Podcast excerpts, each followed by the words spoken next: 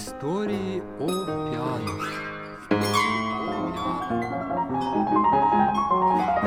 О форте... О форте...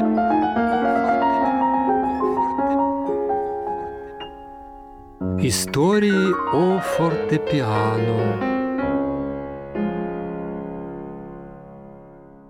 Уважаемые радиослушатели, с вами я, Кошелев Владимир Васильевич, старший научный сотрудник, хранитель коллекции музыкальных инструментов Санкт-Петербургского музея Шереметьевский дворец, музей музыки. Мы продолжаем заявленный нами и уже начатый цикл из истории о фортепиано. Это наш второй мини-рассказ. Игра на струнах молоточками или идея фортепиано как музыкального механизма. Согласно инструментоведческой классификации, фортепиано относится к семейству хордофонов. Это научное название всех струнных инструментов. Слегка окунемся в научную терминологию. В данном случае ударных, молоточковых, это слово подчеркнем, клавишных инструментов. В целом, этим инструментом судьба уготовила наивысшую ступень в иерархии мирового музыкального инструментария. Это произошло благодаря появлению и быстрому, очень интенсивному развитию фортепиано. Но прежде чем говорить собственно о фортепиано, воздадим хвалу его бесклавишным предшественникам – в случае с хордофонами ударными речь идет о наиболее естественном, наипростейшем, распространеннейшем, едва ли не самом древнейшем и самом богатом возможностями способе генерирования звука. Речь идет об ударе. Здесь не нужны специальные приготовления, которые требуются, например, для звукоизвлечения путем вдувания воздушной струи человек просто-напросто берет в руки предполагаемое к озвучиванию вещество, подобранное в буквальном смысле с земли, подобранные стержни, бруски, пластины или трубки некой длины, толщины, жесткости и ударяет одними о другие. И вот он, результат – ритмически, динамически и даже звуковысотно организованное уже звучащее вещество. А далее – Интереснее, от раза к разу наш предок улучшал качество звучащего вещества путем подбора материала ударяемых или соударяемых предметов, их количества, физических свойств, способов и силы удара. И, наконец, после долгих экспериментов, Эврика, самым богатым перспективами развития звучащим веществом оказалась ударяемая струна. В натянутом состоянии это тот же стержень, но несравненно более гибкий и отзывчивый. В этой связи заметим, что и щипковые хордофоны тоже ударные. Любой щипок струны – суть удар, если вчувствоваться в характер этого движения. Недаром немецкий язык, например, помнит лютниста или цитриста не как защипывающих струны на своей лютне и цитре, а как ударяющих по их струнам. Die Laute Zitterschlagen, то есть бить, ударять. Der Lauten Zitterschlager, так произносят немцы. Со времен седой же древности к струне, струнам стали приспосабливать корпус, полый резонатор. Так возникли цимбалы. В том же Шереметьевском дворце музея музыки вы можете познакомиться с целой коллекцией цимбал. Дадим краткое описание цимбал. Корпус трапециевидный, боковые царги из твердого дерева, для крепления струн, струнных концов в ту, что слева забивают штифты, а в ту, что справа – металлические колки.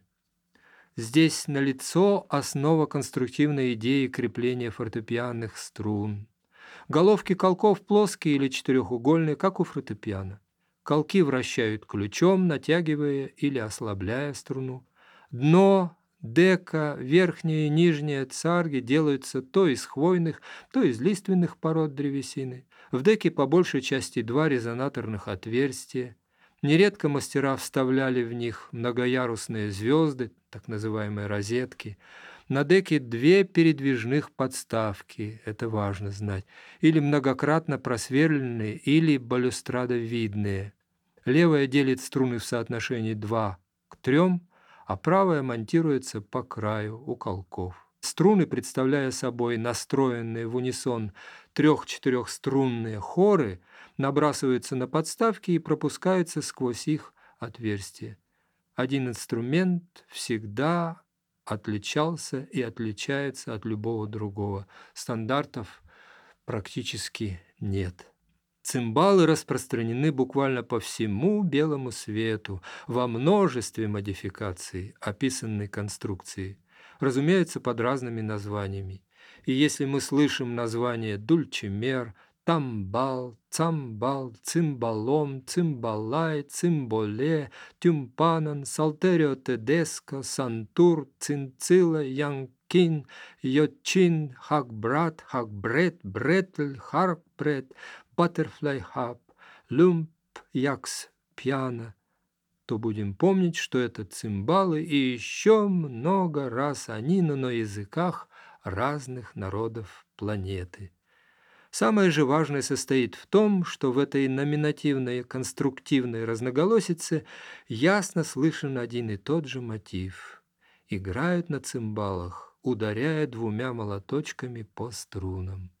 Молоточки приходится держать в руках, клавиатуры нет. Но, соизмеряя силу удара, на цимбалах можно играть как форте, так и пиано. Можно также и филировать звук, от пианиссимо и до фортиссимо, и наоборот. Как раз эти свойства либо полностью отсутствуют у клавесина, либо минимально присутствуют у клавикорда. Вершиной всего этого мирового цимбального движения явился Панталеон, изобретенный около 1697 года немецким цимбалистом Панталеоном Хебенштрайтом, его годы жизни 1667-1750. Корпус этого его инструмента имел форму современного рояля и такую же длину, около трех метров, 185 двухструнных хоров и две резонансные деки – Инструмент обладал феноменальными для того времени, едва ли не фортепианными, художественно-выразительными возможностями. Случилось так, что в 1705 году король Франции Людовик XIV, услышав игру Хебенштрайта на его цимбалах, так восхитился ею, что повелел назвать инструмент именем музыканта Панталеоном. Итак, Призрак, точнее признак фортепиано, давно существовал. Чтобы новый инструмент стал явью, мастерам оставалось сделать один шажок, но какой? Освободить руки музицирующего от удерживания молотков посредством приспособления клавиатуры. А к Пантелеону мы еще вернемся и, уверяю вас, в самом неожиданном смысле.